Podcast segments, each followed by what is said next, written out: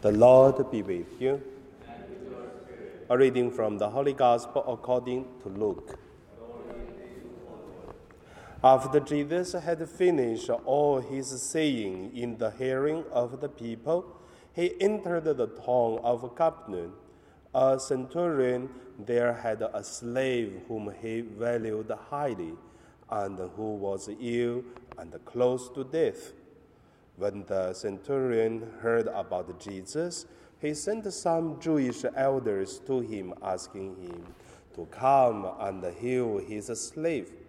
When they came to Jesus, the elders appealed to him earnestly, saying, He is worthy of having you do this for him, for he loves our people, and it is he who builds our synagogue for us.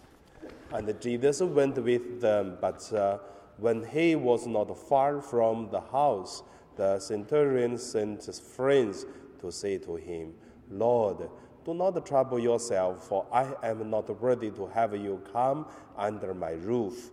Therefore, I did not uh, presume to come to you, but only speak the word and let my servant be healed. For I also am a man set under authority with soldiers under me. And I say to one, Go, and he goes, and to another, Come, and he comes and to my slave, do this, and the slave does it. When Jesus heard this, he was amazed at the centurion, and turning to the crowd that followed him, he said, I tell you, not even in Israel have I found such faith. When those who had been sent returned to the house, they found the slave in good health. The Gospel of the Lord.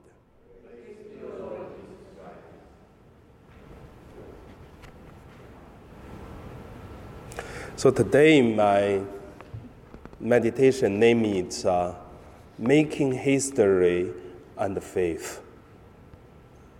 The first, let us look at uh, history. History, it is something very interesting we should look at.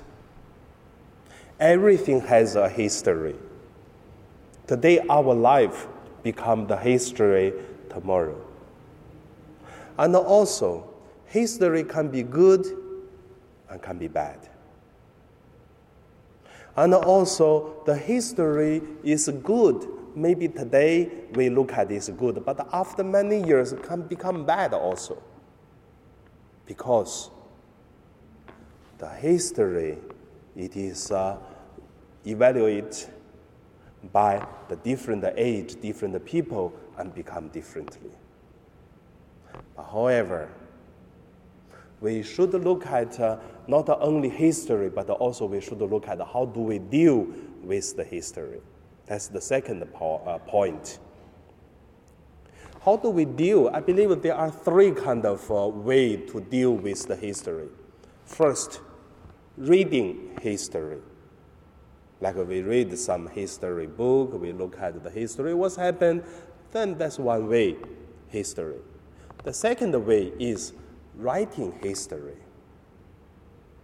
Writing history is somehow very interesting because according to our own understanding, then we write the history for something has been done, happened. That's one, the second way. And the third way is making history. So, are you making history or writing history or reading history? So we look at uh, today's gospel. Today's gospel, the centurion, he is making history. Because today, when we are attending Mass, every time when we receive Holy Communion, before that, we have to say the centurion's words to say, I'm not worthy to come to my house, but only say a word, my soul will be, will be what? I forgot. will be healed. So you could see today in the Mass, we could see such words. Why? Because the centurion, he making the history, and then we are reading the history. Why? He is uh, making history, why we are reading history, because faith. So that's the third point I want to look at is faith and the history. The history is changing all the time by the understanding of uh, different people, different time, different situation. But faith is always the best way to understand the history. In the gospel, we have several people to give us a beautiful example because they were in the history, they making history, and also by the faith they make it. The centurion today, it is the one. Another one is Mary Magdalene. Because Jesus even said, whatever the person where the human is, it will be retelling the story of uh, Mary Magdalene. Because also of her faith. Same for our life. Faith can give us many, many strength, many power, and then to step on the right thing.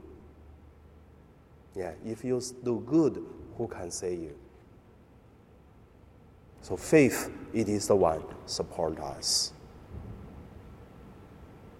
So that is my meditation today about uh, history and faith. Hopefully that our faith help us, support us.